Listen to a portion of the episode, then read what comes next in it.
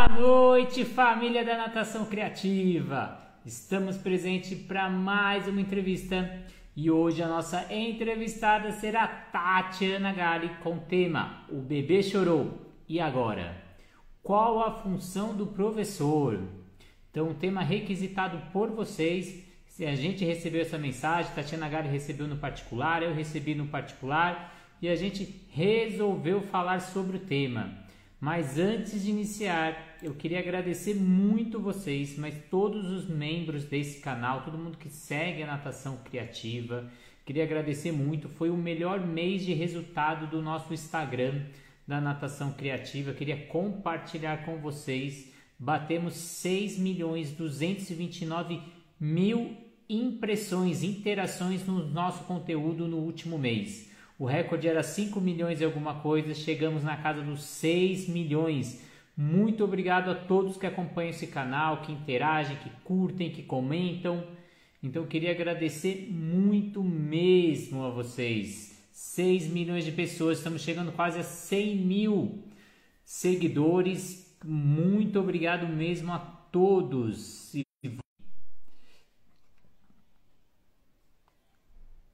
Nossa entrevista vista.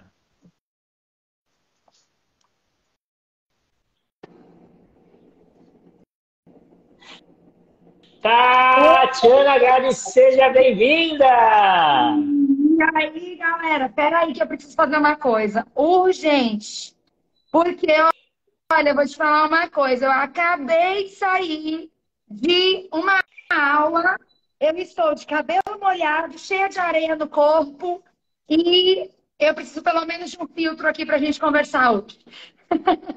Muito obrigado pela sua presença, saindo da piscina agora para a gente conseguir fazer essa live que não foi fácil, foi muito requisitado aí pelos membros do tanto do Ativa Baby quanto da Natação Criativa. Há dois dias a gente recebeu essas mensagens tentando achar um horário para fazer essa live, conseguimos. E vamos falar aí sobre o Bebê Chorou. E agora, qual é o papel do professor? Tatiana Gali, para a gente iniciar o nosso bate-papo, queria que você falasse um pouquinho. O bebê já chegou chorando, o que, que eu faço? Poxa, Renato, que, que assunto, né? Eu, eu juro para você que eu já pensei em falar sobre muitas coisas, mas eu realmente nunca pensei que eu fosse falar sobre esse assunto que é um assunto tão delicado, né? Um assunto tão cuidadoso, tão sensível, né? E quero agradecer, né, a presença de estar aqui de novo com você. Assim, é sempre muito legal. Nossas lives normalmente elas duram 4 horas e 57 minutos. então, quem está aqui, saiba que vai virar a noite com a gente. Não, mentira, gente, que hoje eu estou na empresa. Eu vou ter que fazer o horário certinho hoje da live. Mas olha só, é, choro, né? Eu acho que antes de qualquer coisa, Renato, é importante a gente entender o que é o choro, né? Porque para a gente, tudo que a gente tem que tomar providências, independente de qual seja a, a, a providência que você vai tomar, antes da providência você precisa saber qual é a raiz daquilo que está acontecendo. Seja um choro, seja uma birra, que eu não gosto dessa palavra, mas enfim, seja uma demonstração de sentimento que a criança está fazendo, independente ela qual seja. Então, quando uma criança já chega chorando para você na tua aula, precisa inicialmente entender, entender o motivo desse choro. Então, eu acho que a gente tem que começar por aí. A verdade é essa, Rita.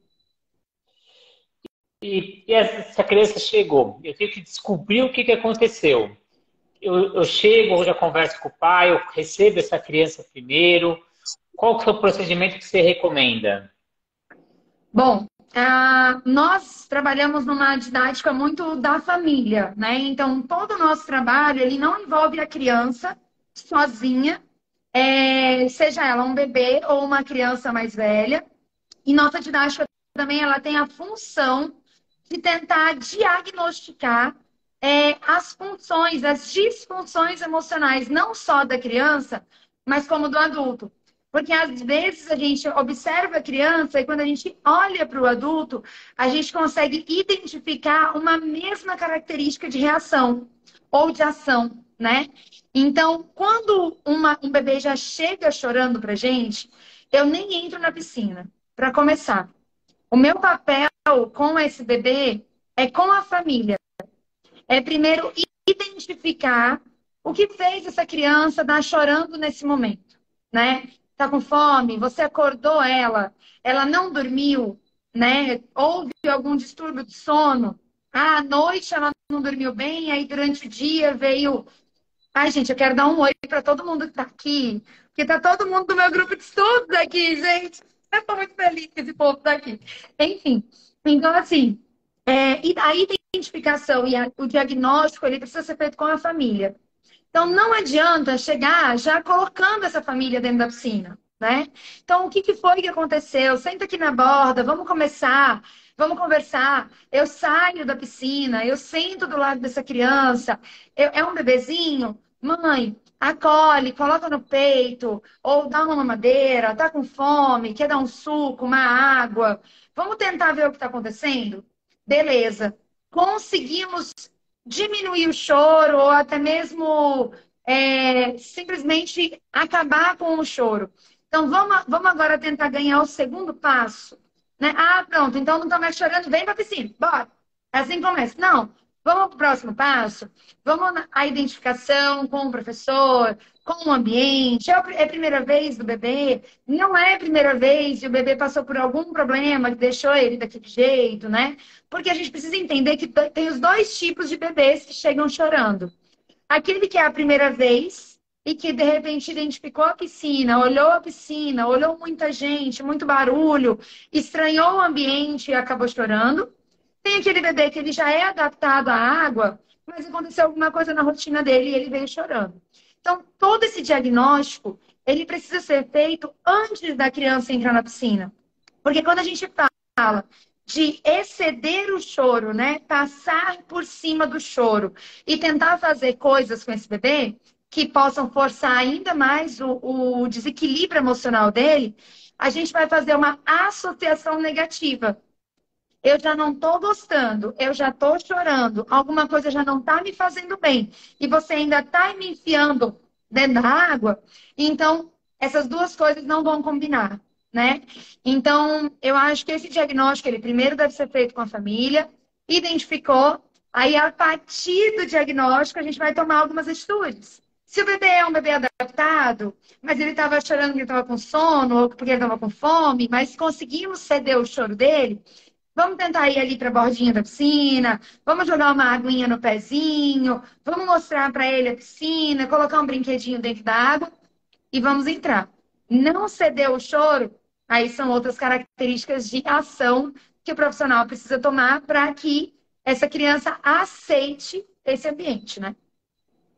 É, eu vou pegar muita coisa que você falou, muito interessante, né? Primeira coisa, que a aula não começa na piscina, como você disse, às vezes a dificuldade ou a adaptação dessa criança não é ao meio líquido, às vezes é a adaptação horário, se a criança veio dormindo, ou ela estava assistindo um desenho e alguém tirou ela desse desenho, ela estava brincando com alguma coisa, então, ou ela não criou essa rotina ainda para a aula, ela tem um ambiente ali que ela também tem que se adaptar, que é a escola de natação, a chegada no estacionamento, a recepcionista, todo mundo que recebe ela. A gente tem também a adaptação com os professores e depois vem a adaptação com a água. Às vezes a gente pensa, ah, a gente perdeu 10 minutos. Não, você está ganhando esse tempo, né? Você está acolhendo essa criança e a criança está se sentindo reconhecida nesse momento. Que isso também é importante, você entrar e ela se sentir que você pertence ao mundo dela. Então são Exato. algumas falas muito interessantes que você falou. Se alguém tiver comentários ou perguntas, pode fazer. E aí a gente vem a, a aula propriamente dita. A criança entrou na piscina, a gente vai propor algum desafio. Começou o choro. Qual é a ação a ser tomada? Legal. Rei, hey, eu não sou psicóloga, mas eu gosto de entrar um pouco na psicologia. E para quem não sabe, eu sigo uma linha de estudo Waldorf, né? Que é uma linha de estudo de Rudolf Steiner, que ele tem a, a criança como foco, né? Ela não, ele não tem as atividades em volta como foco do desenvolvimento é, da criança. Então, qual é primeiro de tudo, né? Eu, eu, gostaria até de fazer essa pergunta para as pessoas e gostaria que elas respondessem aqui no chat para gente. Qual é a sensação de quando você está chorando, você é adulto, né? Nós, adultos. Chega alguém do teu lado e fala assim: ah, para de frescura. Bora, bora, bora, vamos, levanta essa cabeça e sai andando. É, não dá tempo de chorar. Levanta e vamos para a vida. Qual é a sensação que o adulto tem, né? Eu gostaria muito que no chat as pessoas respondessem isso. Qual a primeira sensação que você tem quando você está chorando e chega uma pessoa e fala: opa, bora, bora, bora, bora. Sem choro, engole o choro. Vamos, você já é adulta e você não precisa chorar. Eu vou falar por mim. Eu tenho uma grande dificuldade de chorar. É, é um, uma uma característica que eu não consigo apresentar quando eu estou chateada. Nem, de, nem quando eu estou com raiva, nem nada. Eu não consigo chorar. Eu choro de emoção. Então, quando eu estou muito emocionada, quando eu estou muito feliz, quando acontece alguma coisa muito boa, o meu choro vem, né? A Carol, de mandar a pessoa pra. então, assim, quando eu consigo chorar, é porque eu estou num nível tão extremo assim, de, de dificuldade, de cansaço, de estresse, que eu preciso chorar. Eu preciso chorar. E aí eu vou dizer para vocês assim: quem é que quando chora não precisa chorar? Quem é que quando apresenta como reação do seu emocional o choro não precisa chorar? Se você está chorando, é porque tu precisa chorar.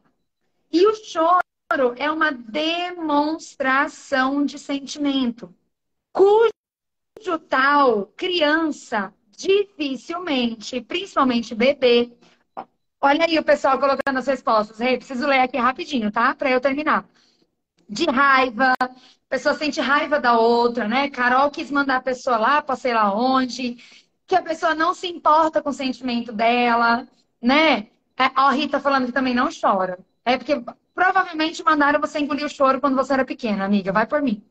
É... Que a pessoa está minimizando o sentimento da outra. Então, veja bem. Uma criança, ela dificilmente vai chorar de emoção. Difícil, não estou dizendo que é impossível, mas dificilmente as pessoas, as crianças vão chorar de emoção, principalmente uma emoção positiva, né? De uma alegria, de uma é, euforia, enfim. Elas normalmente só choram por tristeza, por angústia, por ansiedade, por medo, por é, instabilidade, por não reconhecer o outro. Então, por, pela aquela sensação de que eu não te conheço, então não posso confiar em você, por falta de confiança, né? ou porque ela se machucou. Então, quando você olhar uma criança chorando, principalmente, gente, um bebê até 3 anos de idade. Um bebê até 3 anos de idade. Não estou falando que o resto não é para se preocupar, não. Mas é que às vezes os outros fazem uns chorinhos assim, só mesmo, sabe, manipuladores e tudo mais. Mas até os 3 anos de idade, oficialmente, bebês e crianças não choram por manipulação. Isso é uma coisa que as pessoas falam muito. Ah, ele está chorando por manha. Não existe manha, não existe birra.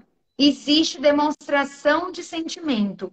Um bebê, ele não tem a, as suas emoções controladas de maneira nenhuma. Então, se ele estiver com raiva, ele vai tacar o brinquedo.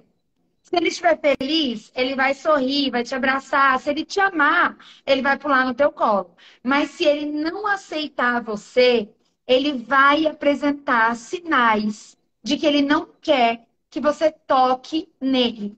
Isso é uma coisa que eu vejo que as pessoas não respeitam. O bebê vira de costas porque não quer ir com a pessoa, e aí vem a outra pessoa, que nem sempre é só o professor, mas vem a outra pessoa e pegue essa criança mesmo de costas. A criança puxa a roupa da mãe e a, a pessoa vai lá e tira a mão da criança. Então, assim, esses sinais, eles precisam ser respeitados.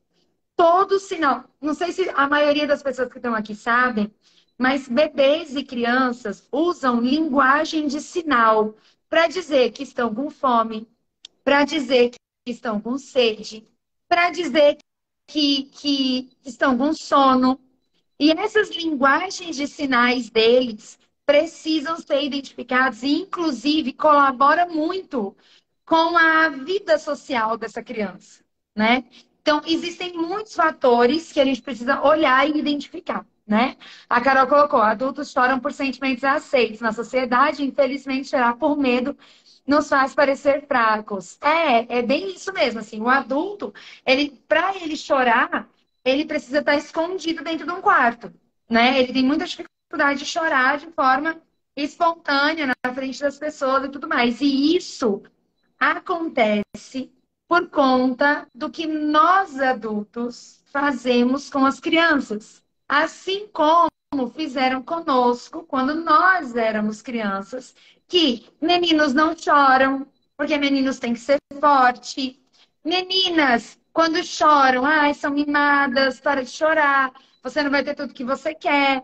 Né? Não, a Adriana chora por tudo, gente. A Adriana, uma vírgula à esquerda.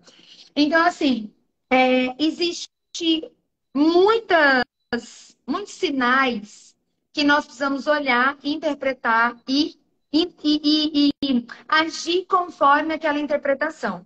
Então, a sua pergunta agora, Rê, quando você está propondo uma atividade e aquela criança não quer fazer, é, chora, né? Quando ela não quer fazer, simples e puramente, eu dou aquela insistidinha, tento pegar esse bebê, se ele forçar para não ir, eu peço para a mamãe dar uma voltinha, vem de novo, vamos tentar mais uma vez, vamos colocar um brinquedo, vamos ver se através do estímulo do brinquedo ele, ele vai. Ah, Tati, mas isso é barganha. Não, não é, eu não, não tô é, é, fingindo que eu vou dar uma coisa para receber ele. Se eu quero que ele faça a atividade, o brinquedo que eu vou oferecer para ele vai estar em, em conciliação, em, em, de acordo com o que eu quero que ele faça.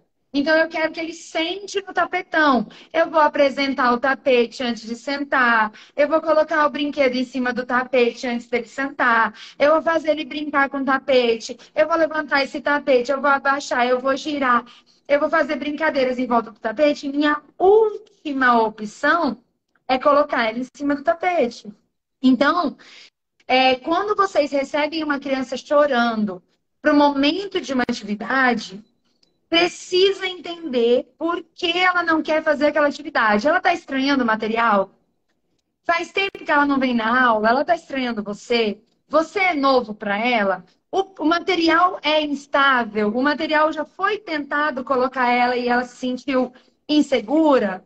O brinquedo que você está oferecendo é um brinquedo que ela sente interesse, faz parte do, da fase de desenvolvimento dela, para que a gente possa, né, é, interagir com essa criança de forma muito é, competente, porque a gente tem que ter competência para trabalhar com criança. E quando a gente fala de competência, é ter subsídio. Se você tem subsídio, você tem que saber para que, que ele serve. Se você sabe para que, que ele serve, você vai saber por que, que a criança vai querer aquilo. E aí sim você consegue desenrolar. Faça uma brincadeira com criança brincando. Eu faço uma atividade com criança brincando. Ou com criança chorando, desculpa. Depende. Eu nem sei se, se, tinha, se tinha essa pergunta aí no teu roteiro. Na verdade, não tem roteiro ah. hoje, né? Não sei se você. Tá ótimo, maravilhoso. Adoro. É um bate-papo. Então vamos lá. Roteiro... Faça atividade Faça atividade com criança chorando? Tu faz, Renato, me conta. Então, eu trabalho com crianças maiores. Então, a gente teve até essa pergunta aqui, tá, falando que a live é sobre choro de bebê, mas se a gente usa essas mesmas estratégias para crianças maiores. Então, antes da gente sair antes de sair do bebê, eu esqueci de falar, até pensei e depois esqueci. Uma estratégia que eu utilizo muito com bebês assim é utilizar aquelas banheirinhas pequenas fora da água. Então, quando a criança está chorando, você chega, você brinca com os brinquedos dentro da banheirinha e vai tentando colocar essa criança dentro dessa banheirinha. Porque é um ambiente pequeno, é controlado, dá mais segurança para essa criança do que você entrar num ambiente grande que gera mais insegurança. Então, é uma estratégia interessante ali para você fazer essas primeiras adaptações e não levar direto para a piscina, ter um estágio anterior. E, o, e também utilizar muita música fora da água, utilizar o, o brinquedo, que o brinquedo dá segurança para essa criança, é como se fosse ela transferisse a mãe e o pai para esse brinquedo, né? ela, ela traz essa segurança para esse brinquedo também é interessante, vai trazer um brinquedo de casa, então que é algo familiar dela, é muito interessante também. O, você contar história, você usar a imaginação, porque ela começa a esquecer os medos momentâneos dela e essas inseguranças. Então, na hora que você entra no mundo imaginário, ela começa a esquecer o que estava perturbando ou desequilibrando ela. E o choro para a criança até três anos, como você mesmo disse, a criança ela é egocêntrica, ela não enxerga o outro, o mundo é ela. Então não tem como ela fingir esse sentimento, é o que ela está sentindo é o, o que ela passa para fora. E o choro é a primeira forma de manifestação de segurança, porque quando ela chora, a mãe vem buscar ela. Então, quando ela tem uma insegurança, ela vai chorar porque ela sabe que a mãe vai vir buscar ela e auxiliar ela. Então, o choro só quer uma representação dela ser acolhida. Então, o que o profissional tem que fazer é acolher essa criança, que é o que o pai e a mãe faria, que você vai criar esse vínculo com essa criança. Com os maiores, e aí os primeiros, assim, quatro, cinco anos também são choros mesmo de sentimento. E aos poucos essa criança, assim, ela pode utilizar, porque ela já começa a ter essa malícia de cinco, seis anos, de utilizar um pouco esse choro, que aí cabe ao profissional a experiência, o tempo, a vivência, a conversa com o pai, a conversa com essa criança. E você usar estratégias para ver se aquele choro é sentimento ou ou, entre aspas, algo manipulador. Porque na hora que você começa a brincar com outras crianças, você traz o mundo da imaginação, essa criança vai, vai se envolver. Se ela não se envolve, é porque aí é, não está sendo uma coisa sentimental. Porque na hora que você começa a falar baixinho, começa a contar uma história, a criança ela já quer ouvir. Ela já gera esse interesse. Se ela não está gerando, você já vê que não é sentimento. Respondi, Tatiana Kali? Respondeu, e agora eu vou dizer a minha ação quando eu tenho um bebê chorando. Por exemplo, é, existe uma possibilidade também de crianças mais passivas. O que seria uma criança mais passiva? Aquela criança que ela puxou o lado da família, que tem pouca é, comunicação, que não, não é muito chegada em, em outras pessoas diferentes, é, crianças que não gostam de algo novo, de interagir com o novo, né? Por exemplo, eu tenho adultos, inclusive na minha família, que não gostam de mudanças, né? Eu nem vou dizer quem é, não sei nem se ele está aqui. Mas, enfim, não gosta de mudança. Toda mudança, seja ela estrutural, de casa, de, de, de é, empresa, todas essas, essas questões mexem com a organização sistêmica dessa pessoa. Então, se um adulto passa por essas questões, uma criança ela também pode passar. Existem algumas crianças que você identifica através de todo o diagnóstico que você fez com a família ela precisa passar por uma, por uma situação para que ela compreenda que aquilo não vai ser ruim para ela, para que na segunda vez ela aceite melhor, para que na terceira vez seja melhor ainda. Então, por exemplo, eu fiz todo o meu trâmite para a criança, para o bebê, é, subir no tapete. Um jeito, levei o tapete para brincar, coloquei brinquedinho, ela colocou a mão, ela mexeu, ela balançou, ela fez toda uma comunicação com aquele material. Quando eu fui tentar colocar ela no tapete, ou a mãe, ela chorou. Eu recolho eu acolho e eu tento de novo. Chorou. Eu seguro um pouquinho, tento fazer uma brincadeira, coloco um brinquedinho, faço uma bagunça, canto uma musiquinha. Não gostou? Tirei. Então, assim, não é a qualquer choro e a qualquer momento que você deixa de fazer uma ação com a criança. No choro é, e na, no choro da criança, quando você identifica que o que ela precisa é conhecer aquele ambiente, conhecer aquele material, então você insiste com empatia. Insistir com empatia. Como que é isso, Tati? Eu não vou colocar a criança lá e ficar segurando ela lá em cima. Não, você tem que ficar aí. Não, você tem que ficar aí. Não. Eu coloco ela, eu coloco um brinquedo, eu canto uma... Deixa eu contar. Tem gente andando aqui tudo quietinho, assim, ó, para não fazer barulho. Aí, de repente, cai um copo no chão. Imagina, amor. É, então, assim, quando você vai colocar, vai insistir num processo em que a criança está chorando porque ela não está se adaptando, porque ela não está tendo um envolvimento com o ambiente, você também precisa ter recurso para tentar insistir a partir desse choro. Então, assim, existem alguns choros que você precisa dar uma insistidinha, porque às vezes ela só não está entendendo o que está acontecendo. Mas se ela ficar ali três minutinhos, dois minutinhos, e ela identificar que aquilo ali é legal, que dá certo, então, ok. Não, mais, Adriana. Então, ok, né? Deu, deu certo. Ela, ela aceitou aquele ambiente. Não deu certo, deixa aquele recurso para mais tarde. Você já vai entender que aquele material, aquela brincadeira, aquela atividade, aquela água na cabeça, ela não é para ser feita naquele momento, porque ela ainda não está confortável com aquilo.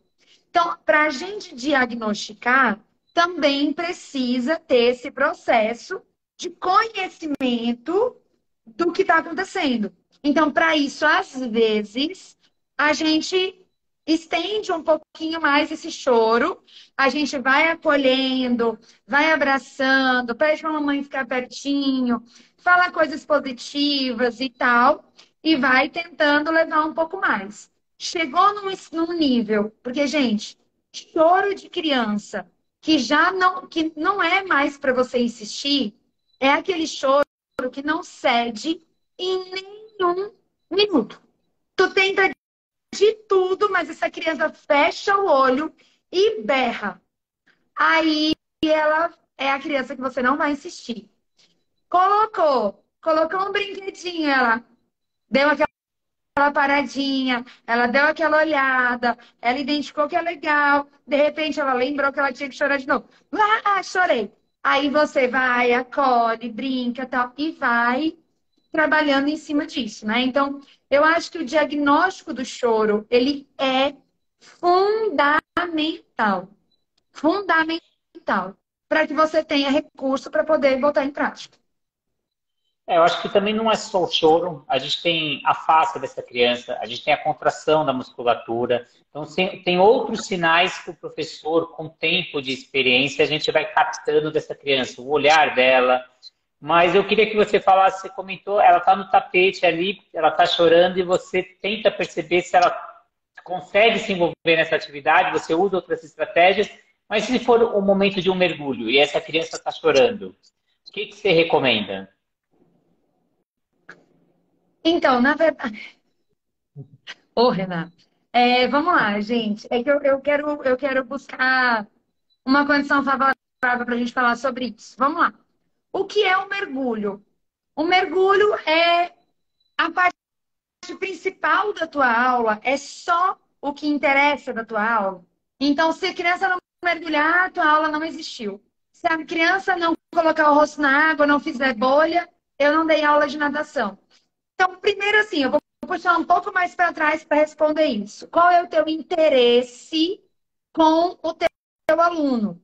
Ah, eu quero que ele mergulhe. Esse é meu único interesse na natação. Eu convidaria você a buscar outras possibilidades e outros objetivos. Porque a natação, ela condiz de um deslocamento de um ponto ao outro através da propulsão do corpo. Nadar é isso. Não é isso, Renato? Eu não lembro exatamente a frase lá, mas é isso, não é? É você se deslocar de um ponto ao outro sem auxílio, sem ajuda de material, você se deslocar. Com propulsão do próprio corpo. Em qual momento da frase ou da, da do significado do nadar está escrito com a cabeça dentro d'água, soltando bolha e indo no fundo, nadando em apneia 42 centímetros. Em nenhum lugar. Então, se você quer olhar para a natação, uma das primeiras coisas que você precisa pensar é que antes disso existem outras necessidades, que inclusive é o significado do nadar. Então, se o nadar não te diz que tem que colocar a cabeça na água e chegar do outro lado, então a gente já está errado começando por aí. Ah, Tati, mas se o pai traz uma natação e eu não mergulho, que, que ele vai pensar? Ele vai pensar tudo o que você não explicou para ele. Porque se na tua aula tu explicar para ele todos os seus objetivos, todo o processo de desenvolvimento no meio líquido, se na primeira aula você parar com o pai ali, contar toda a história da tua empresa, se você contar todo o teu objetivo como profissional, o pai que entra na piscina com você, ele vai aceitar o que você entregar. Então, Nadar cachorrinho. É, pois é. Quer dizer, cachorrinho não é nadar, né? Por quê? Porque não coloca a cabeça na água. Então, primeiro é isso. Tá, ok. Não, o mergulho não é o meu objetivo principal, então já responde a pergunta. Se não é teu objetivo final, a criança tá chorando, então ele não tem que mergulhar.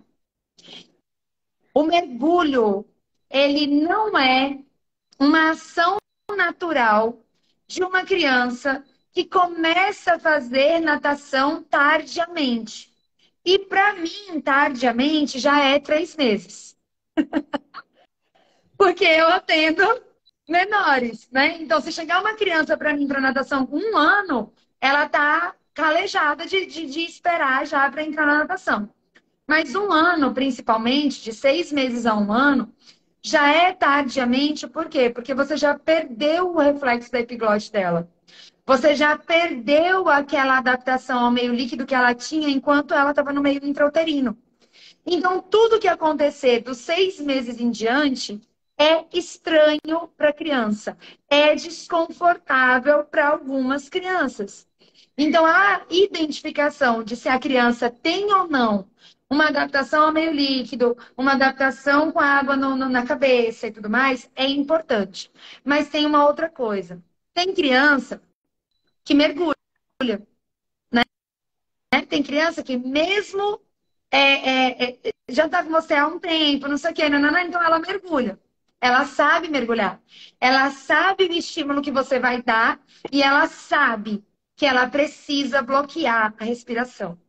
Isso tudo não é mais reflexivo a partir de seis, sete meses, ou até mesmo até um ano, dependendo se essa criança ainda está amamentando no leite materno, se ela teve uma adaptação ao meio líquido boa na hora do banho, do chuveiro e tudo mais. Ela sabe que ela precisa bloquear a respiração, porque vai vir um mergulho. Isso significa que você deve mergulhar só porque ela sabe mergulhar? Se a gente já falou que o choro é a representatividade de insegurança de uma criança, de medo, de constrangimento, de sono, de fome, do que quer que seja, por que você vai fazer algo que vai interferir na relação, no equilíbrio emocional dela, que já não tá bom? Né? É, é, é o cala-boca de um adulto quando tá, tá chorando. Ah, você tá chorando, mas fica quieta aí que vai vir mergulho. Ó, oh, presta atenção aí, ó, mergulho. Aí a criança, obviamente, para de chorar para fazer o bloqueio, ela faz o mergulho bloqueada porque ela já identificou que ela não pode desbloquear, ela já aprendeu esse recurso, dependendo da idade dela. Quando ela sai, ela quer ver você longe dela. A, a, a associação que ela vai, a associação que ela vai fazer é que você é o adulto que mandou o outro adulto calar a boca na hora que estava chorando. É a pessoa que não respeitou. Gente, eu acho que essa é a palavra que vai girar hoje na nossa live. ela não. A pessoa não está respeitando. Quem fizer isso não está respeitando. Quantas vezes eu já peguei um bebê chorando para mergulhar, bebê pequenininho. E aí, para não mergulhar, eu joguei a aguinha na cabeça. Aí o bebê olha para mim assim, ó, tipo, por que você fez isso? E aí eu, oi, desculpa, dou um beijo, um abraço, dou um carinho, entrego para a mãe e digo, mãe, sem mergulho hoje. Porque se não aceitou nem esse, esse, essa aguinha na cabecinha, quanto mais fazer um mergulho. Então, para descaracterizar algo que pode ser dito ou falado, não existe avanço de criança que não está equilibrado emocionalmente. Esse é o primeiro pilar do Ativa Baby. O, pilar, o primeiro pilar do Ativa Baby é o emocional. Porque não existe, não existe avanço com crianças desequilibradas emocionalmente. Não existe. Não Adorei. Existe. Avanço com crianças desequilibradas emocionalmente. Aí eu te pergunto, essa criança ela está desequilibrada emocionalmente e ela executar aquele mergulho naquela aula, vai fazer ela virar um atleta? Vai fazer ela nada mais do que ela faria? Então, o porquê fazer esse movimento dela não executar nesse dia? O que, que vai interferir nesse futuro dessa criança, ou mesmo fora da piscina, na parte terrestre, a parte motora, cognitiva? Então, muitas vezes a gente quer dar resposta aos pais, coordenadores, mostrar que a gente conseguiu fazer aquele movimento, que, meio, que a gente reverteu uma situação, mas o quão isso é benéfico para aquela criança e para aquele desenvolvimento pedagógico, né? Acho que essa é a pergunta que a gente tem que se fazer, né? Eu, você fez a pergunta para o pessoal responder, eu vou fazer a minha pergunta, Nath, eu fiquei com inveja. a minha pergunta é: alguém já estava seco e alguém jogou água na, na, sua cabeça, qual foi a sua sensação? Ou se você estava dentro da piscina e não molhou a sua cabeça, e alguém jogou água na sua cabeça, qual que é a sua sensação? Que eu vejo também a gente respeitar o, o espaço e o limite da criança que também é uma coisa que a gente provoca às vezes, que a gente pega quer aquele chuveirinho e quer jogar na cabeça da criança para fazer essa adaptação ao meio líquido da face dessa criança. Mas vocês já experimentaram alguém fazer em você o quanto é ruim? Então a criança não esperar que você está jogando água e você vem com aquele chuveirinho na cabeça da criança. Então a criança tem que saber, você tem que pedir essa permissão, ela tem que autorizar, ou você tem que criar alguma coisa. E, a, e quantas pessoas vão respondendo se já alguém jogou água na cabeça delas? Eu te faço uma pergunta, Tatiana Gali. Eu já esqueci a pergunta lá. Vamos lá. Ah, ah, o, o que, que eu penso? O mergulho, ele não começou a virar quase um show dentro da piscina, então a minha aula tem que ter esse mergulho, e minha aula só é boa se tem que ter o um mergulho, e eu já, já coloco outra pergunta junto dessa. Isso também não tem a ver com a música? Então, eu também preciso ter música na minha aula de bebê para ela ser uma aula, é quase um show ali? Eu sabia que você ia colocar música no meio do caminho. tu gosta, né? Tu gosta de botar esse assunto. Bom, vamos lá. E você sabe que eu é, canto eu música. Queria... Você sabe que eu canto muita música. Mas você tem que saber o porquê que está cantando. É verdade. É, eu queria, inclusive, falar sobre o que você perguntou para o pessoal, né? Não, uh, antes da sua pergunta para o pessoal, assim, é, sobre a questão de o que, que, pode acontecer com essa criança, né? Já existem estudos sendo feitos é, com relação a, aos métodos, né, estrangeiros, né, os métodos de fora do Brasil aí, que trabalham com aquela técnica mais forçada, né, do autossalvamento.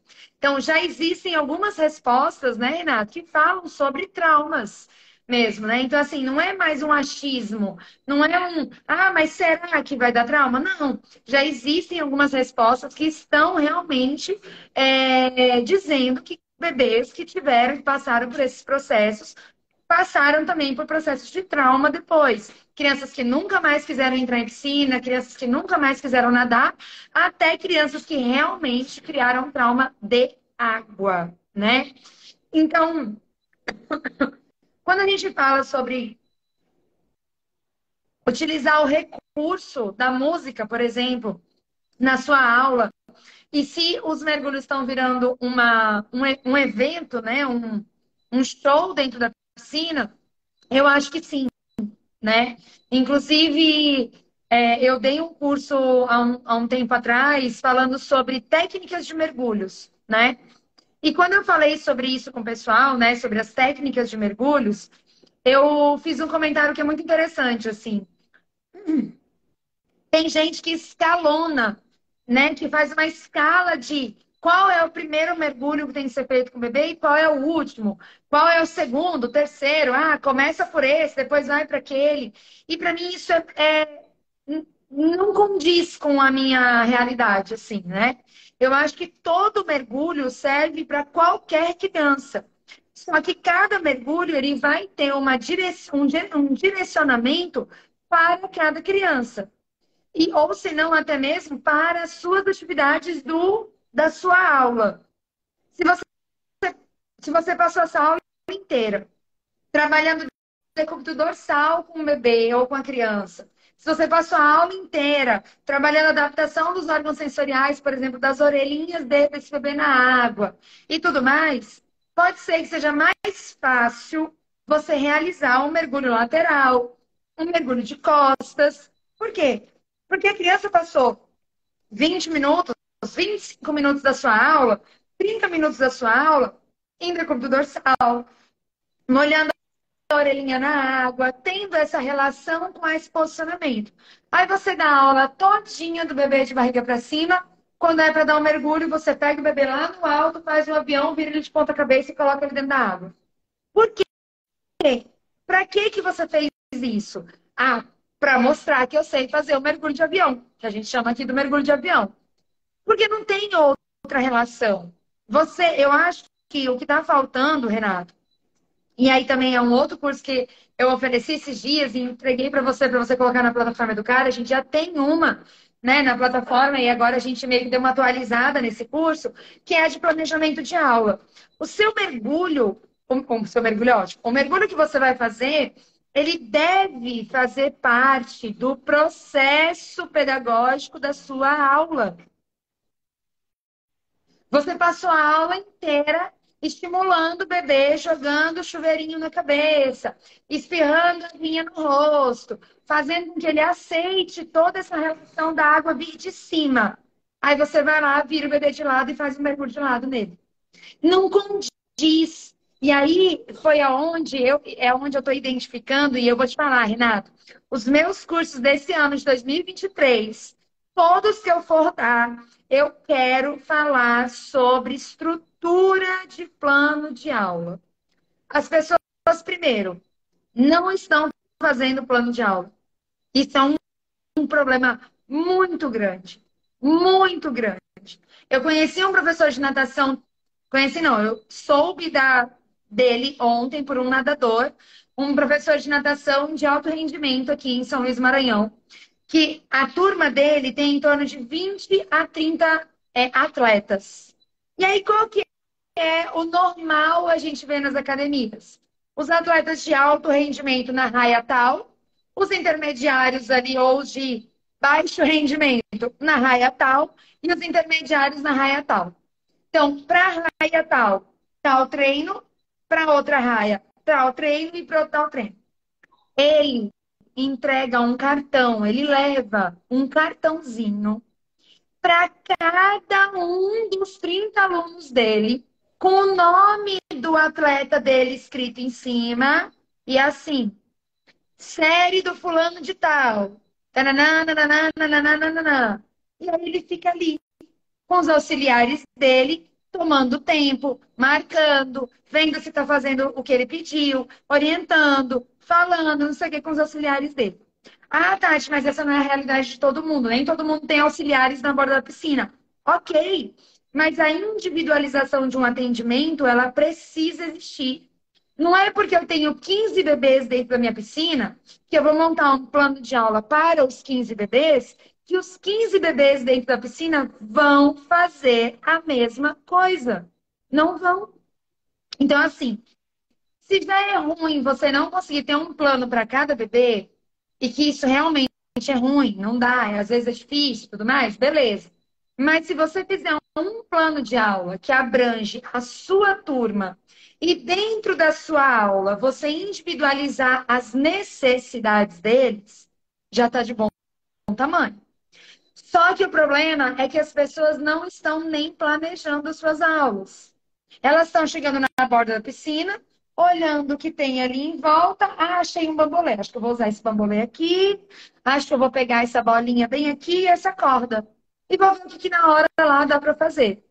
E aí, quando isso acontece, você não está preparado para uma pergunta, você não está preparado para uma questão dessa, por exemplo, do choro de uma criança. Você não está preparado para avaliar a criança. Você não está preparado para nada. Você está ali, literalmente, como um soldado de circo, para não falar outra coisa, como um soldadinho de circo. E aí, o que, que você tem para fazer? Um show. Aí você vai lá e dá um show. Aí você vai lá e ainda filma e posta para todo mundo seu show. Aí você vai ser questionado. Seja bom ou seja ruim, você vai ser questionado. Então, seja pela mãe, seja pelo profissional, seja por outros profissionais, pelo seu mentor, pelo seu. Cara, eu, se eu fizer uma besteira, eu tenho vários é, mentores na minha vida que vão chegar em mim e vão dizer: Ô, oh, presta atenção, Renato é um deles, eu tenho certeza. E se eu fizer alguma coisa, ele vai dizer: opa, que foi aquilo ali que tu fez, me explica ali o que foi essa atividade, para que ela serve. Porque a gente faz isso muito, né, Rede? Você me mandar um vídeo, o que, que você acha sobre isso? Que, que você acha sobre aquilo? Né? Então, de várias, várias coisas, né? Então, eu acho que além do mergulho tá virando um evento, tá virando um show, o mergulho, ele tá sendo algo que não faz parte da aula ele faz parte da hora de dizer tchau. Então vamos dar o tchau, tchau todo mundo. Agora é a hora do mergulho. Ah, ou, ou se não, o contrário. O mergulho ele está muito presente na aula. Então tudo que a criança faz, puxa a criança na água. Bota essa criança na água. Mergulha essa criança na água. Ai, Tati, mas ela tem adaptação. Ok, gente, mas uma criança a gente tem que entender que aspira água. É, minimamente mas existe aspiração de água pelo nariz da criança. Existe deglutição, né? Existe a ingestão dessa água. Então, assim, essa criança está engolindo água. O toda vez que tu mergulha a criança, vem água para dentro da barriga dessa criança. Aí a criança sai com um buchão desse tamanho, a gente ainda dá risada. Ah, olha que buchão cheio d'água. Gente, uma criança que bebe água e sai com um bucho gigante, não tá certo?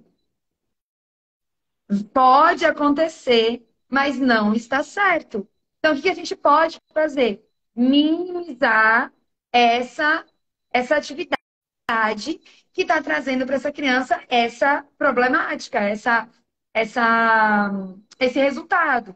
Né? Então, tanto o mergulho quanto a música, Renato, na minha opinião, elas têm que fazer parte do plano de aula. Por que, que eu vou cantar borboletinha? Por quê? Eu estou fazendo o movimento da borboleta, ela está voando, ela está tirando os dois braços, ela está fazendo identificação de animais, ela.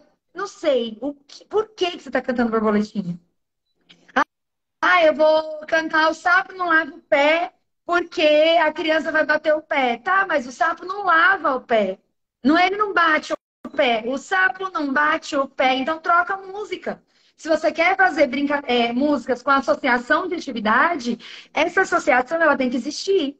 Se é o sapo não lava o pé, então pega o pé da criança e lava o pé da criança, ao invés de bater o pé da criança. Você entendeu?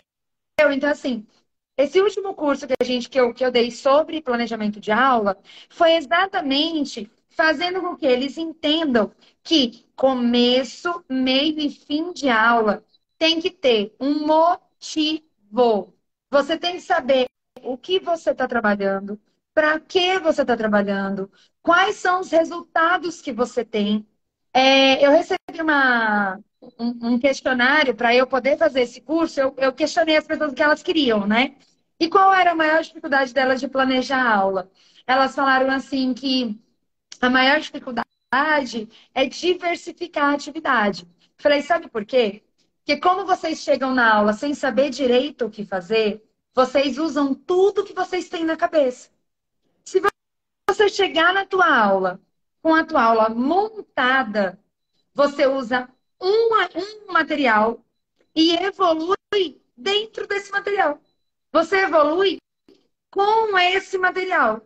Ah, eu quero usar. É... Vamos lá. Eu quero usar uma boia circular. Não, não. Vamos falar do mergulho. Eu quero mergulhar o, o meu bebê de que jeito? Eu quero mergulhar ele de avião. E quais são as habilidades que você quer trabalhar através disso? Ah, eu quero trabalhar as habilidades motoras X e Y. Beleza, ótimo. E as habilidades aquáticas? X e Y. Da onde essa Isa é, gente? E, e... Turquia.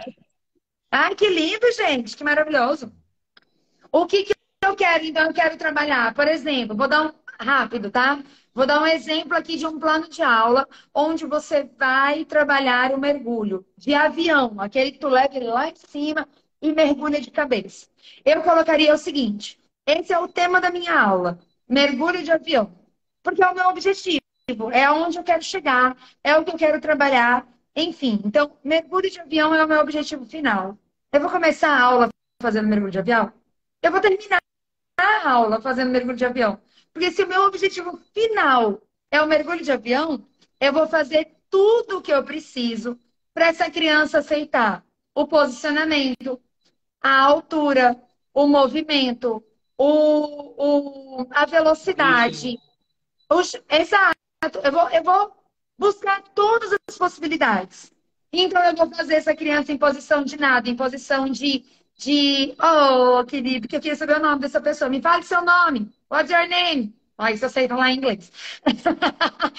então, assim, vou trabalhar posicionamento ventral, que é o posicionamento de, de nadar. Eu vou é, trabalhar o, o subir e descer, baixinho, né? Aquela coisa tranquilinha. Eu vou cantar uma música, de repente, que faça menção a um avião. Eu vou girar esse bebê dentro da água, depois eu vou jogar ele fora. Eu vou sentadinho na borda ou de pé na borda. Eu vou fazer com que ele olhe para baixo, para que ele vou fazer algumas atividades que ele vire a cabecinha para baixo, que ele mesmo tem essa intenção de abaixar a cabecinha. Então eu vou trazendo na aula opções e características para o meu final.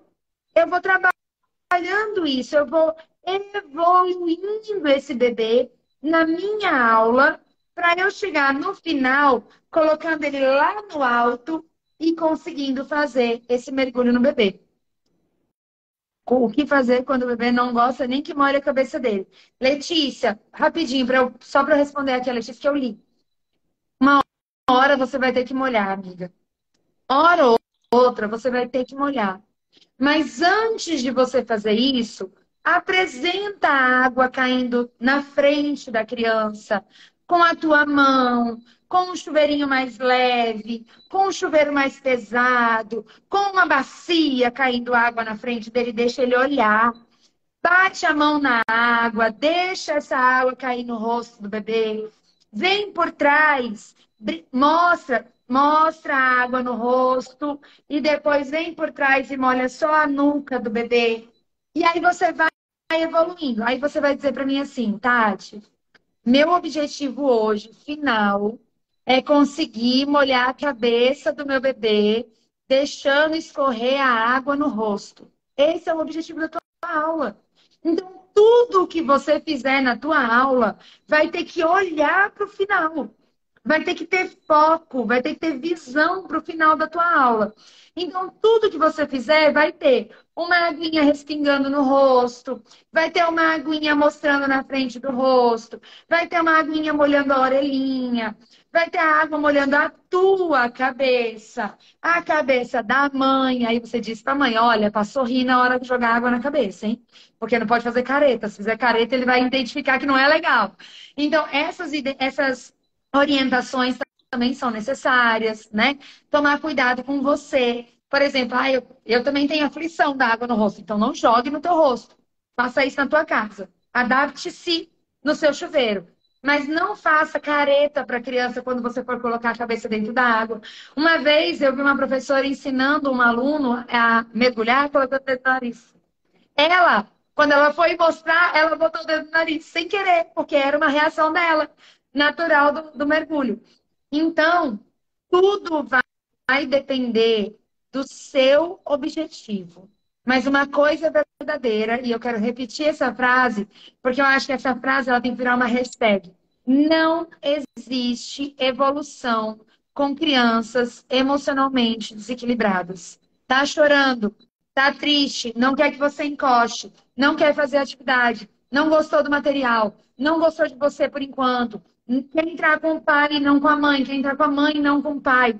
Não vai ter evolução. O que eu faço então, Tati? Mudo o meu propósito com ele. Mudo a minha função.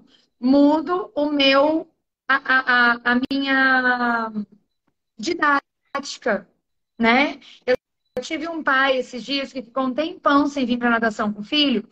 E quando ele veio, ele está na fase da angústia da separação.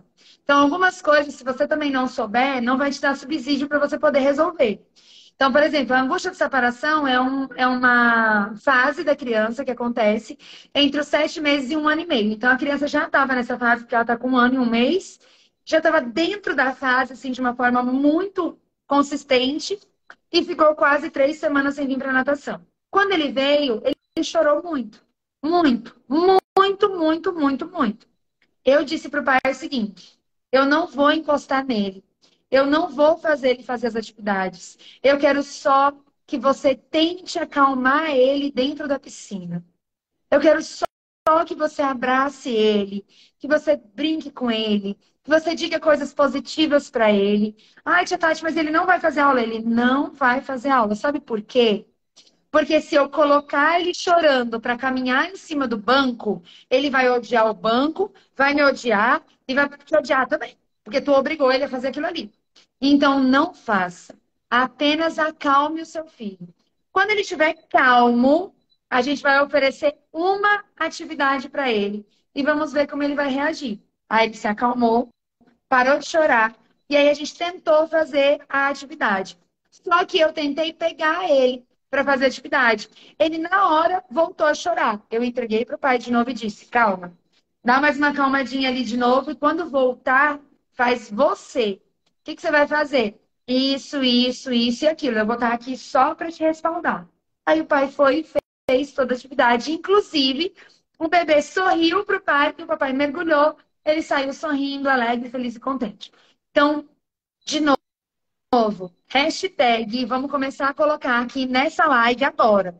Hashtag não existe avanço com crianças desequilibradas. Seja bebê, seja criança, seja adulto, seja adulto, sejam empáticos com o medo de adultos. Por trás de um medo existe uma vida, existe uma frustração, existe um, uma dor, existe. Ninguém sofre porque eu quero sofrer. Ai, minha vida tá linda, maravilhosa, tô ganhando um milhão por mês, por dia, por hora, tô contente, minha família tá linda, maravilhosa, ah, mas eu quero sofrer aqui porque eu gosto de sofrer. Isso não existe. Tem gente que fala, sofre porque quer. Não existe isso. Um adulto não sai de uma condição de sofrimento sozinho. Ele sai com empatia, respeito e ajuda profissional. Nós somos os profissionais que te, temos que ter empatia, respeito e profissionalismo com uma criança que está chorando. Então, vamos pensar nisso. Eu acho que a gente vai conseguir chegar em resultados muito melhores dessa forma. Tatiana Gali, os comentários aqui estão esquentando, aqui tem muita coisa legal. A gente vai começar com o Ramiro Cavalcante, que ele deu parabéns, professora, boa reflexão do mergulho é, é importante o professor saber a hora certa porque a criança pode ter trauma. A gente teve a Piedra Papelotti Tirreira. Ela me encanta o que publicam, só o que tenho que usar tradutor. para entender suas publicações. Oh, lindo, obrigada. A gente teve a Paola Pérez, da Venezuela, é uma atleta olímpica da Venezuela, foi para as Olimpíadas, teve presente, teve Yuma Strenhon, que é da Turquia, né? Que você viu as bandeirinhas aí da Turquia passando. E a tia Hilda perguntou se vai ficar gravado. Ó, Gigi, é, a gente vai deixar gravada essa live, vai colocar no canal de podcast, como de costume. E a gente tem uma pergunta aqui da Aquamarine. Ela pergunta: mergulho, mergulhar, o mergulho de avião pode ser feito a partir de quantos meses? Oh, delícia, adoro essas perguntas. É, na verdade, a gente faz com qualquer bebê. Nós aqui fazemos com qualquer idade.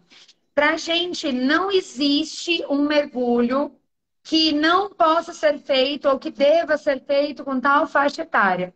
Para a gente existe a resposta do bebê, a resposta da criança. Levantei o bebê, horizontal, é, coloquei ele na diagonal, apontei a cabeça para baixo, o bebê está tranquilo, aceita o, o, mergulho, já tem uma adaptação ao meio líquido ou está na fase do reflexo do bigode, mergulho a ser feito. Por quê? Porque o mergulho de, de, pontinha, né? O mergulho de avião, ele é um mergulho que a primeira coisa que vai tocar a água é a cabeça.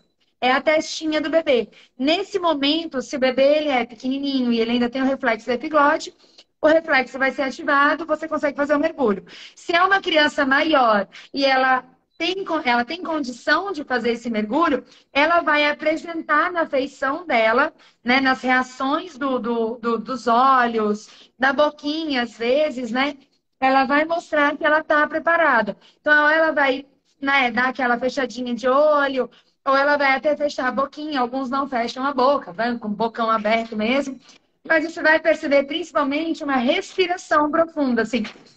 Quando ela fizer essa respiraçãozinha profunda, ela bloqueou, ela, ela fez a inspiração, bloqueou a respiração, aí você consegue fazer o mergulho. Então, para a gente, não existe nenhum mergulho que não possa ser feito ou que tenha uma idade a ser feita. Existe uma avaliação da característica da criança. Tem uma pergunta excelente, você vai adorar. Doutora Tereza e o doutor Marcos, entrei aqui no Instagram deles, são pediatras tem uma clínica de pediatria, eles fizeram uma excelente pergunta, Tatiana. Natação a partir de quanto tempo? Quantos meses? Oh, meu Deus. Uma excelente é, pergunta, vinda de médicos, não é tão excelente assim. Já chega, me dá uma palpitação no coração. Mas assim, desculpa, com muito respeito, brincadeira mesmo. Ah, é o seguinte, a Organização Mundial da Saúde orienta, e é bom a gente sempre entender, que orienta, ele não determina, ele orienta que a natação inicie a partir dos seis meses de vida.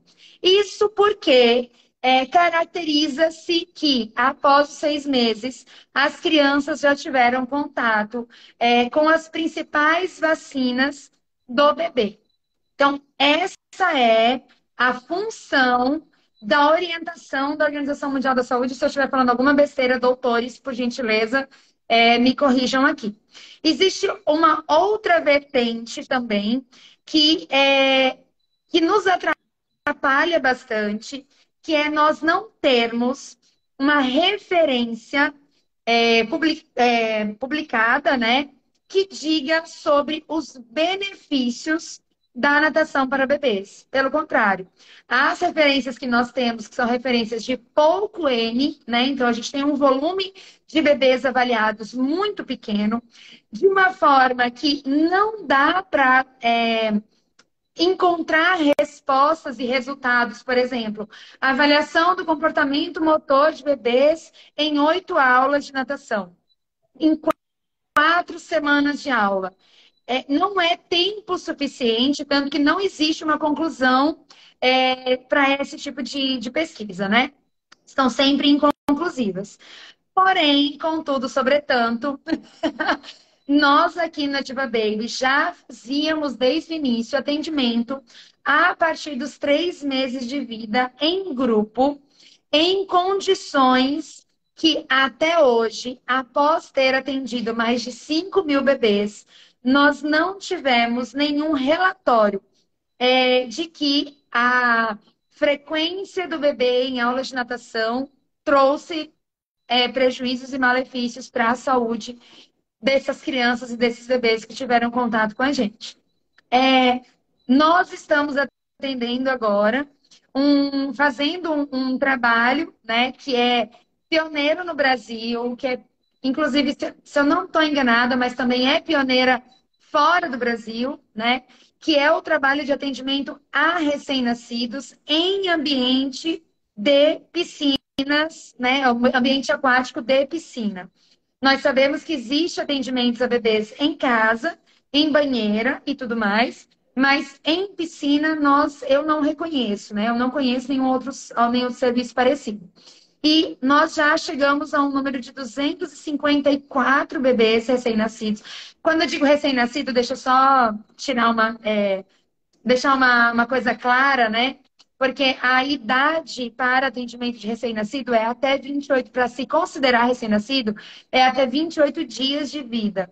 Mas a gente nomeou né, os atendimentos para bebês menores de 90 dias é, como recém-nascidos. Mas eu sei que eu preciso arrumar um outro nome para esse atendimento.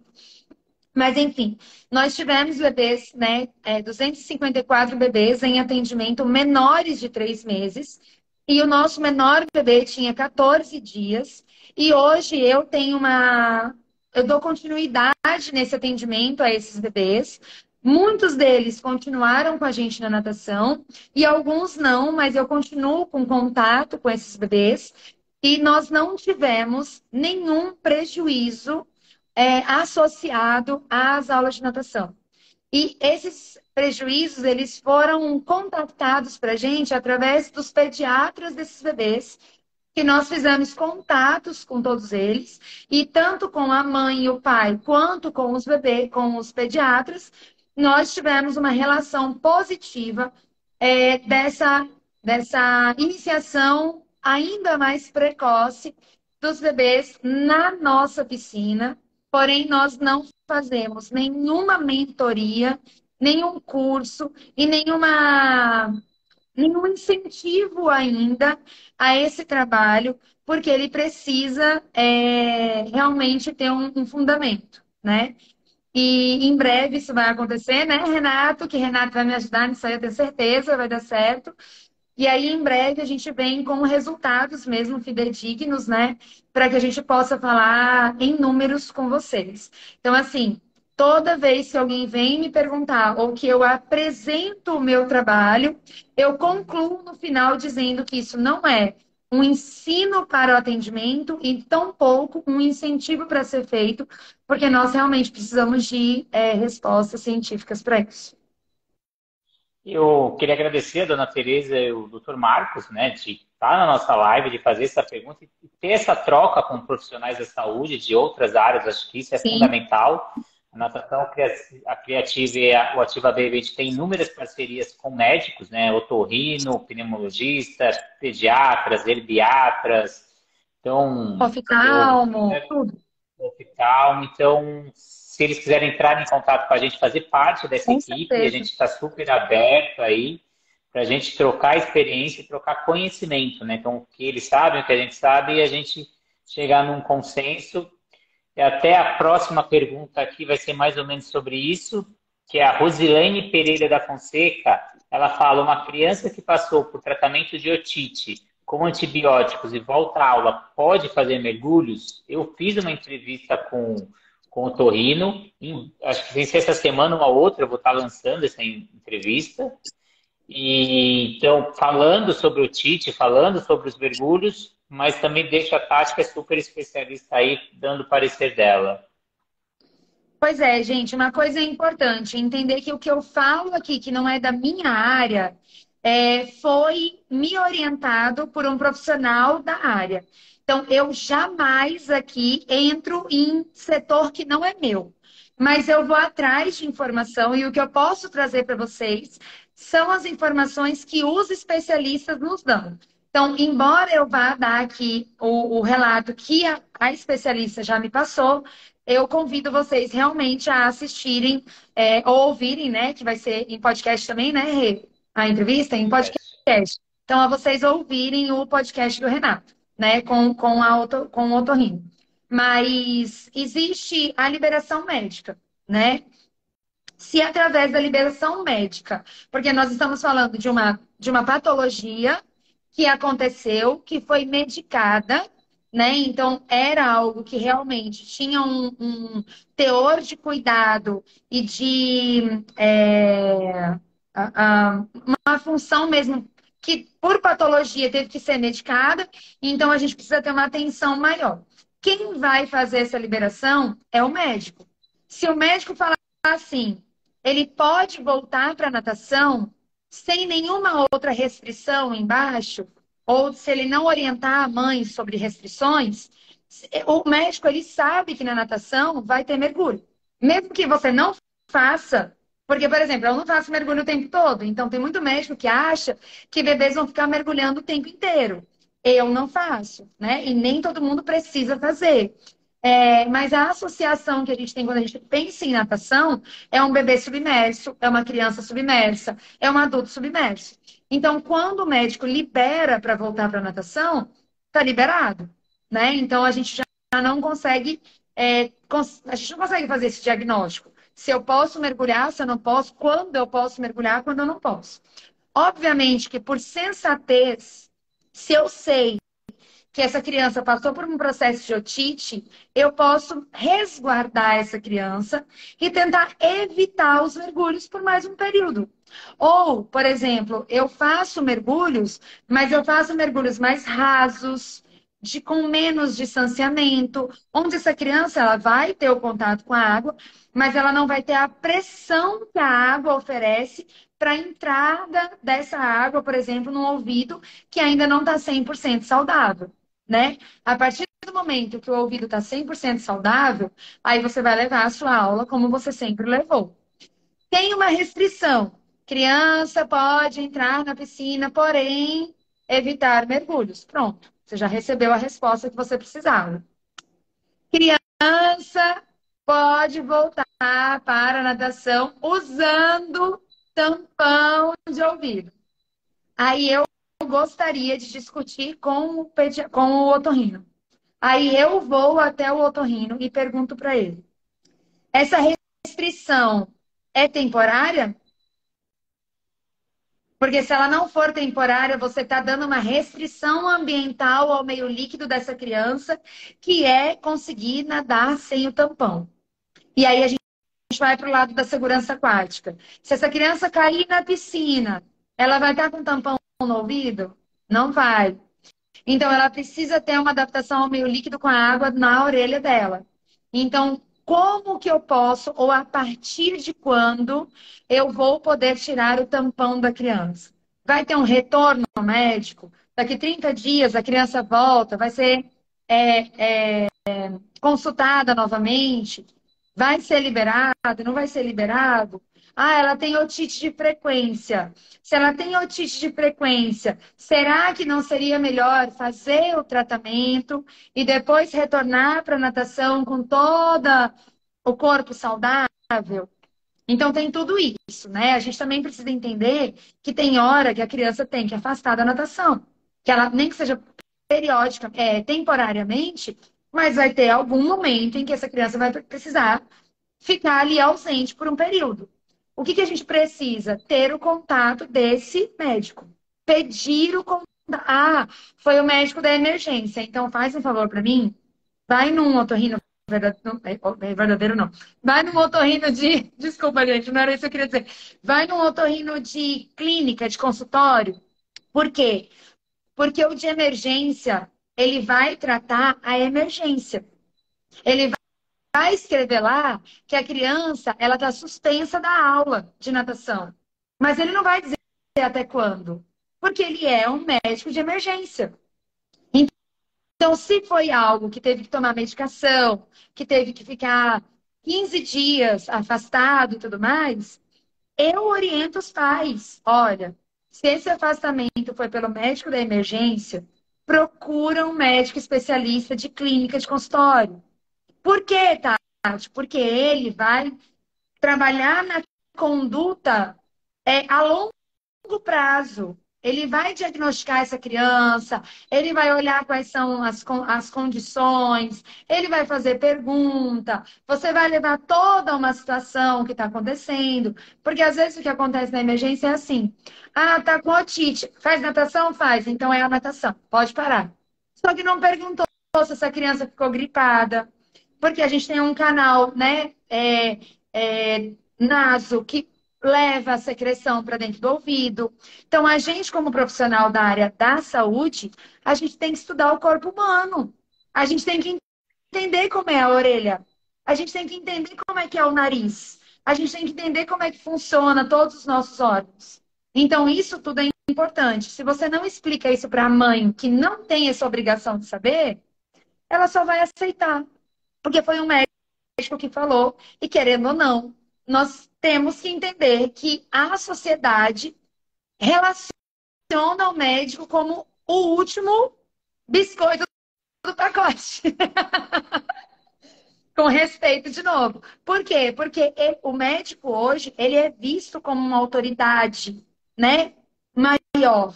Só que se a gente for pensar que, por exemplo, eu estudo há 14 anos de desenvolvimento infantil, eu não sou um médico mas eu sou perita em desenvolvimento infantil. E para eu ser perita em desenvolvimento infantil, eu estudei toda a parte anatômica de uma criança, toda a parte fisiológica da criança, toda a parte emocional da criança e continuo estudando toda a parte física e comportamental da criança durante esses 14 anos. Então, eu não sou médico, eu não tenho CRM, mas eu sou especialista nessa área. E, inclusive, eu só me vi especialista nessa área dois anos atrás depois de 12 anos de trabalho e estudo. Eu nunca gostei de me posicionar como especialista de bebês, porque eu sempre achei que eu ainda não estava nesse patamar, eu tinha muito para estudar ainda. Só que eu entendi que o que eu já estudei, eu já me especializei nisso. Então, o que eu convido vocês a fazerem é não aceitar apenas, mas sim questionar questionar o pai, questionar o médico, questionar o fisioterapeuta, porque quem questiona aprende e, e, e consegue fazer com que outras pessoas pensem também em outros resultados, em outras condições para aquilo acontecer. E eu vi aqui nos meus dados, sem ser essa sexta-feira, outro, 10 de março, eu vou lançar a entrevista com a doutora Marcela, otorrino, falando da otite, dos mergulhos, sinusite, rinite, a gente falou tudo nessa entrevista. Ela ficou até aberta para tirar dúvidas dos profissionais de educação física. Eu lancei esses Não. dias, qualquer dúvida aí, ela está super aberta. É um membro aqui do canal da Natação Criativa e da plataforma Educar, assim como outros médicos, né? a gente tem ortopedistas, e a gente tem a entrevista da doutora Ana Lívia Muniz também, que é uma das mais ouvidas no canal de podcast. Quem quiser pode solicitar que eu envie essa entrevista, que ela também fala da otite, do mergulho, e também responde a, a pergunta da Carol aqui que ela fez, que ela pergunta se a temperatura da água pode influenciar se a criança vai ter gripe ou ficar com tosse. Então a gente tem a entrevista da Ana Lívia, se a Carol quiser eu mando. E na sexta-feira que vem a doutora Marcela também vai falar desse assunto aí de gripe, mas se você quiser ou quiser que eu fale, fique à vontade. Bom, eu vou falar só uma coisa. A gente precisa entender que gripe é vírus. Vírus, gripe se pega por vírus. Então, é, e existe a possibilidade de, pela exposição, que pode ser na piscina ou em outro ambiente, a criança pode gripar. Se a piscina vai estar fria ou quente, não vai determinar se ela vai pegar gripe. Vai determinar como o corpo dessa criança vai reagir a esse agente externo, que é a água quente ou a água fria. Algumas crianças não reagem bem a temperaturas mais frias e com isso ela precisa que o seu corpo entre em um outro estado de funcionamento fisiológico e esse estado de funcionamento pode deprimir o sistema imunológico. O problema é a água ou a gripe? Não. O problema é a, a falta de exposição e a, o sistema imunológico. Então, o olhar, ele não pode ser para água ou para gripe. O olhar, ele tem que ser para raiz. A raiz do problema é imunológica. A raiz do problema é fisiológica. Então, estuda-se qual é o problema fisiológico que está acontecendo no corpo dessa criança para que ela é, tenha acesso ou abra acesso a receber esse vírus e esse vírus atuar no organismo dela. Porque a gente não consegue bloquear esse vírus eu não quero, esse eu quero. Eles vêm. Eles vêm e eles tomam o nosso corpo. Quando eles tomam o nosso corpo, quem vai responder a isso é o nosso sistema imunológico. Então, a gente precisa entender que tem que parar de olhar para a água fria, para o ambiente frio, para o dia de chuva ou para o dia de sol e olhar para a criança, para o sistema imunológico da criança o que está faltando no corpo dessa criança, que ao ser exposta num tempo, num curto período, em poucos dias, ela está ficando doente. E mais, e mais. O que mais ela faz durante todo o dia dela, que está expondo ela a essa condição de deprimir o sistema imunológico, respiratório, por exemplo ar-condicionado, escola, outras crianças, adultos gripados, ambiente fechado, blá, blá, blá, blá, blá. Beleza. Encontramos tudo isso, ainda assim, esse não é o verdadeiro fator, na minha opinião. Esse é um fator que a gente pode restringir no momento em que a gente identificou que o sistema imunológico não está é, em condições de estar naquele ambiente. Mas o que, que tem que tratar? O sistema imunológico. Aí o que, que eu vejo acontecendo na medicina, na pediatria, na emergência? Trata-se o problema, mas não trata-se a raiz do problema. Então, tá gripado, tá doente, dá antibiótico para gripe, que é uma outra discussão aqui que eu, a gente precisa ter com o médico e não entre a gente, mas dá antibiótico para doença viral e aí é, não trata o, o, problema. Ah, tá sempre ficando gripado, tá sempre tomando remédio para curar a gripe, mas não tá tratando o que precisa ser tratado. É, não, não dando spoiler, mas já dando spoiler da entrevista da semana que vem, que o que a doutora Marcela comentou, que o que provoca a gripe não é a natação, e sim os hábitos que a gente tem nas aulas de natação. O que, que seria isso? O que provoca muito é a mudança de temperatura brusca. A gente sair do ambiente quente para o ambiente frio ou vice-versa. Então, são hábitos que a gente cria ou que a gente ensina os pais a executar e que vão minimizar isso. Então, chegar agasalhado, não ir direto para a piscina, passar num chuveiro antes, sair da piscina, tomar um banho quente, se agasalhar e não pegar também, tomar um banho quente, a cabeça quente sair para o ambiente frio, então aguardar um pouco ainda e trocando o ambiente aos poucos, né? Ah, já saí do chuveiro, já vou para a rua, já estou pegando o vento. Então, são hábitos que a gente ensina os nossos alunos que vão favorecer a gente mesmo, né? Então, não é a aula de natação que provoca a gripe, Exato. mas sim os hábitos. E, e baseado nessa resposta, eu ainda venho com um questionamento em cima disso, né? Ok, é, vamos minimizar esses fatores para não, não ter uma gripe. Mas esses fatores vão levar à gripe? Porque tem muita gente que acha que um resfriado é gripe, que uma, uma reação alérgica, né? Uma reação nasal, por exemplo, em trocas de, de temperaturas, né? Então, ontem estava calor, hoje está frio. Aí o nariz, ele, ele acaba fazendo uma, uma produção líquida maior, aí, ah, pronto, gripou. E nem sempre é isso, gente. A gente precisa compreender, e aí realmente eu não vou entrar nesse quesito, porque isso é um quesito médico, mas é assim, compreender o que é um resfriado, o que é uma gripe, o que é uma reação é, de, de uma reação de defesa do corpo, né? Então, por exemplo, ambientes muito secos é, que mudam de temperatura tendem a de uma hora para outra é, deixar o nariz escorrendo. Então, assim, por que esse nariz escorre? Porque ele está protegendo também a mucosa nasal e tudo mais. Então, assim, não é um assunto meu, mas é um assunto que eu eu, eu quero que as pessoas fiquem ligadas. Nem tudo é gripe, gente. Nem todo nariz escorrendo é gripe, né? Nem, nem, nem todo espirro é uma gripe, né? O espirro é uma reação reflexiva também de, de, de contato físico com a mucosa do nariz, né? Nem toda tosse é gripe. Então, eu, eu gostaria de verdade de levantar essa problemática, assim, para que vocês assistissem mesmo esses podcasts, porque isso são perguntas que eu não canso de fazer. Eu não canso de fazer. Mãe que chega em mim e fala assim: meu filho está gripado. E eu digo: quais são os sintomas? Aí ela fala assim: ah, o narizinho está escorrendo. Eu, quais, quais outros? Não, nenhum outro. Nenhum outro sintoma? Nada. Nada. A secreção do nariz é de que cor? Ah, não, é um líquidozinho transparente.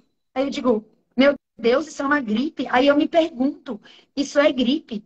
Então, eu gostaria realmente da resposta dos médicos em relação a isso, né? É, que realmente eu, eu, eu fico questionando esse tipo de, de direcionamento, de orientação, né? Enfim, é isso. A, a live vai ficar gravada, né? A Lu está perguntando, a gente coloca no canal de podcast também. Então, eu, infelizmente, a semana passada eu ia fazer uma entrevista com a Sandra Rossi, que a gente ia falar sobre os primeiros estímulos com o bebê.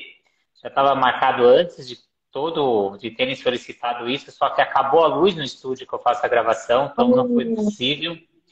Amanhã eu faço uma entrevista com a Sandra Rossi, mas a gente vai falar sobre o INAT. Então o tema de bebê ficou mais para frente, que devido. Amanhã eu falo sobre autismo também. A gente vai vir uma fisioterapeuta para a gente falar sobre autismo e criança. Então, são muitas lives que a gente está fazendo com vários profissionais da saúde para auxiliar vocês, né? Então, não é só nossa verdade. Então, então a gente juntando várias unidades da saúde para a gente formar esse conhecimento. Para a gente ir caminhando para o fim aqui, tinha uma, tem uma pessoa que deixou uma mensagem muito legal, que é a Letícia Lisboa. Ela falou que ela amou porque há pouco tempo ela começou a trabalhar com bebê, ela é ex-atleta de natação profissional, ela conhece muito sobre alto rendimento, só que bebê ela está aprendendo agora e amou as dicas. A gente que teve bom, a Bruna Lisboa. A Bruna perguntou, falou que os pais às vezes não ajudam. Como chamar a atenção dos pais que ficam mergulhando o bebê, mesmo já tendo explicado o momento certo, né? Explicando. Então, não existe outro caminho. Explicando, explicando, explicando, explicando e dizendo para ele, pai, é, eu preciso que você. Eu tenho um plano de aula a ser executado. E esse plano de aula condiz em fazer essas atividades. Por quê? Porque eu tenho um propósito, porque eu tenho um objetivo final. Se eu tenho um propósito e um objetivo final, então eu preciso que para que o seu filho é, conquiste esse objetivo final, que você acompanhe o nosso trabalho, acompanhe a minha orientação. Além de que fazer isso pode trazer isso, isso, isso, isso, isso de consequência. Não é o fato da gente falar isso hoje, é, mas é isso, é explicar, explicar e explicar. Nós precisamos entender que nós somos professores. Professor ensina. Então, eu acho que é isso. É, a Carol deixou uma sugestão para a nossa próxima live falar sobre prevenção de afogamento, criança e natação. Aí é com a Carol. Aí tu tem que fazer com a Carol. Ela que ela essa... é topzera nessa área aí. Eu estava conversando com a doutora Tereza e o doutor Marcos, que já saíram da live, mas eles falaram que eles estimulam muito a natação para as crianças que eles atendem no consultório. E Legal, queria que agradecer bom. muito, Tati. Queria que você deixasse aí, você está com um grupo de estudo. Queria que você falasse Sim. um pouquinho desse grupo de estudo para o pessoal, para quem está assistindo agora ou assistindo depois aí na nossa entrevista. Muito legal, gente. É o seguinte, esse grupo de estudo ele surgiu de um propósito meu para esse ano de 2023, né? É, como eu falei para vocês, eu me reconheci como especialista ou como alguém que conhece sobre bebês há dois anos. E esse ano eu vim com o propósito de ensinar mais ainda né, é, profissionais. Então, é, esse grupo de estudo é um grupo aberto a quem tem vontade de aprender de verdade e para quem tem interesse de de, de compartilhar, né? Então, não sou só eu que falo. Nós conversamos nesse grupo o dia inteiro. Eu só fiquei sabendo que Renato estava nesse grupo hoje, para vocês terem uma ideia. Que marcaram o Renato lá e eu disse: Meu Deus, o Renato tá aqui. Ainda bem que eu não falei mal dele lá. É... Então, assim, é, esse grupo ele é um grupo de WhatsApp. Eu tinha colocado lá que o máximo de pessoas para esse grupo eram 100 pessoas. Porém, eu estou vendo que as pessoas que estão entrando, elas estão gostando tanto e elas estão aprendendo tanto e elas estão compartilhando tanta informação lá dentro que eu estou abrindo agora para entrar mais pessoas. Só que eu também estou solicitando a saída de algumas pessoas que não fazem é, nenhum comentário, que não aprendem junto, que não compartilham o seu dia com a gente. Então, Renato, ele vai ser tirado de lá se ele não falar pelo menos um oi hoje. E. Mas eu não dou conta, é muita mensagem nesse grupo, tá? Já muita não dou mensagem. conta de acompanhar Gente, muita. É, então assim, tem dias que eu fecho o grupo e deixo ele fechado por uns três, quatro dias, que é para o pessoal poder ler as coisas lá e poder interagir, né? Tem umas. As sextas-feiras são os dias que eu ofereço lá dentro algumas condições de cursos meus, de palestras que já foram, por exemplo, que já estão na plataforma Educar, né? Cursos que vão acontecer fora do, do ambiente online, que vai ser presencial e tudo mais. Eu faço isso na sexta-feira. Então, quem tiver interesse de entrar nesse grupo, vem conversar comigo no privado, me chama no direct. Eu vou ser muito sincera com você, porque eu vou perguntar se você realmente quer entrar nesse grupo, se você realmente quer estudar e quer trabalhar junto com a gente, porque lá só vai ficar gente que realmente está interagindo, está se envolvendo com conteúdo, que lê pelo menos, né? Porque tem gente que está lá e nem lê, está lendo. Não está dizendo Renato, mas enfim, outras pessoas também fazem isso. Então, assim, por quê, gente? Porque é um grupo de estudos. Não faz sentido ser um grupo de estudos e ninguém está comentando, ninguém está falando, ninguém está interagindo. Mas vocês estão convidadíssimos para estarem lá. O Renato não vai embora de lá, que eu não vou deixar. Ele vai ficar lá comigo. É... E convidar vocês também a entrarem na plataforma Educar e procurar o, o linkzinho lá, natação para bebês, não é isso, Rê? Não é assim que está lá? Bebês? Deixa eu achar aqui. Acabei de mandar mensagem. Estudos Ativa Baby. Pois é, porque quando você entra na plataforma Educar, você mandou mensagem lá? Cara de pau. Mas então, quando entram na plataforma Educar, que vocês entram lá em bebês, vocês vão ver um monte de curso que eu já ofereci com o Renato, que o Renato já me levou para São Paulo para dar curso. Tá tudo lá. Tudo lá. Então, assim, não tem mais por que fazer qualquer coisa em aula de natação para bebês. Não tem mais por que você fazer aquilo que você acha que é certo. Você precisa fazer aquilo que você acha que é certo depois que você tiver uma bagagem gigante e que você identificou o que é bom e o que não é. Antes disso, a gente não tem que achar nada. A gente tem que ir atrás de quem sabe, ir atrás de quem ensina, ir atrás de pessoas que têm vontade de colaborar com o teu crescimento. E esse, essa é, esse é o meu propósito desse ano, é colaborar com o crescimento dos profissionais. Então, assim, existem milhares de pessoas que vêm comigo no privado e falam para mim assim, professora, eu sei que não é uma mentoria, mas eu posso fazer uma pergunta? Faz duas. Se for para você não fazer besteira por aí, faz 10. Então vem falar comigo, tá? Então entre nesse grupo, vem com a gente e vamos para os cursos, gente. Vamos estudar, vamos estudar, porque o único, a única saída para fazer a coisa certa é estudando. É, acho que essa última fala é essencial, né? Então, ah, eu tenho bastante tempo. Dentro da plataforma tem cursos longos, dentro do podcast tem entrevistas longas. Ah, eu tenho pouco tempo tem, temos cursos curtos, temos entrevistas curtas. Ah, eu tenho pouco dinheiro. Temos cursos gratuitos, temos grupos de estudos gratuitos, temos entrevistas gratuitas. Então, a gente tem para tudo que é bolso, tudo que é tempo, tudo que é horário, tudo que é forma presencial, online, Sim. podcast só para ouvir, profissionais abertos, né? Então, a gente tem seis, sete médicos aqui na natação criativa abertos aqui ortopedista, otorrino, pneumologista, pediatra, herbiatra, herbiatra que cuida de jovens, né? eu fui conhecer Sim. isso, né? Então, a gente tem de tudo, Tatiana, para dar o suporte a todos os profissionais que vêm com a gente, né?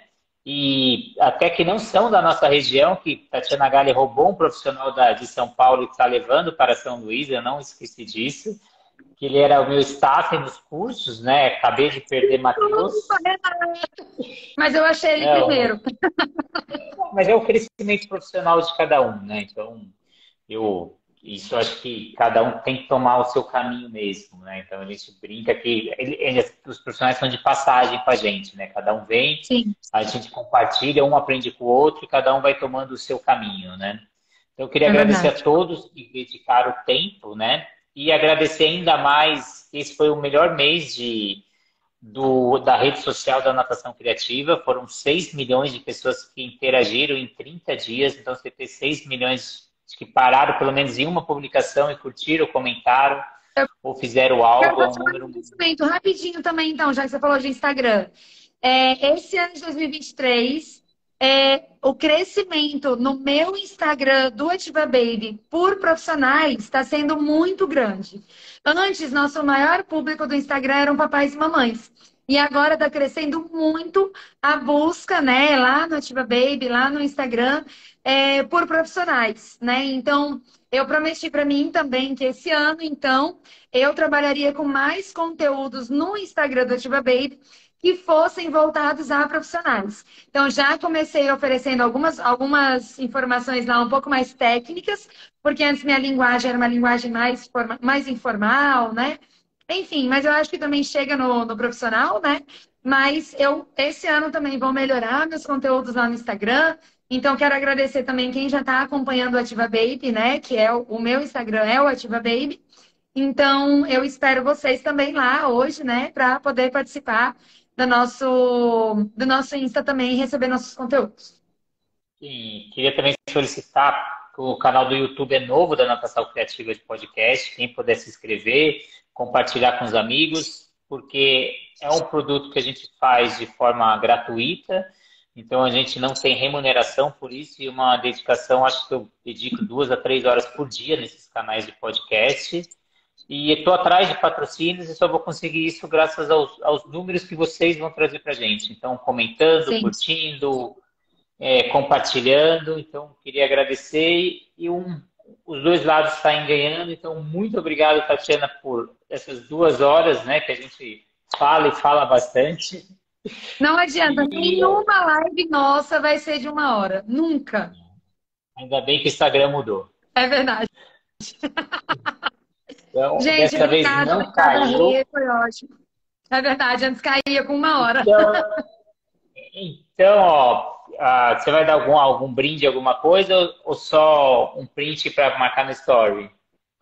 Não, eu tenho, eu tenho sim como oferecer, mas assim, eu não consigo oferecer o brinde especialmente, mas eu consigo fazer uma condição especial para esse último curso que eu fiz de planejamento de aula, que só quem tinha desconto é quem está dentro do grupo de estudo. Então, agora, quem quiser printar essa live, marcar a gente, quiser entrar para o grupo de estudo, vai ter também o desconto para esse curso, que para quem estava fora era R$ 69,90, um absurdo de barato, mas quem estava dentro ainda pagou R$ 49,90. Então eu vou abrir essa exceção para quem também está fora do grupo e quer o curso poder comprar a R$ 49,90. Então, marca a gente no history, hashtag não existe avanço com criança emocionalmente desequilibrada. Eu quero ver essa frase, eu quero ver vocês usando essa frase. Coloquem aí, hein? De Muito bola, obrigado a todos. Fica com Deus. Um beijo no coração. E a gente se vê em Fortaleza, hein? Se for vai estar no meu curso de Sim, Fortaleza. Estaremos juntos, se Deus quiser. Ok. Abraço beijo. e até a próxima. Tchau, beijo. tchau.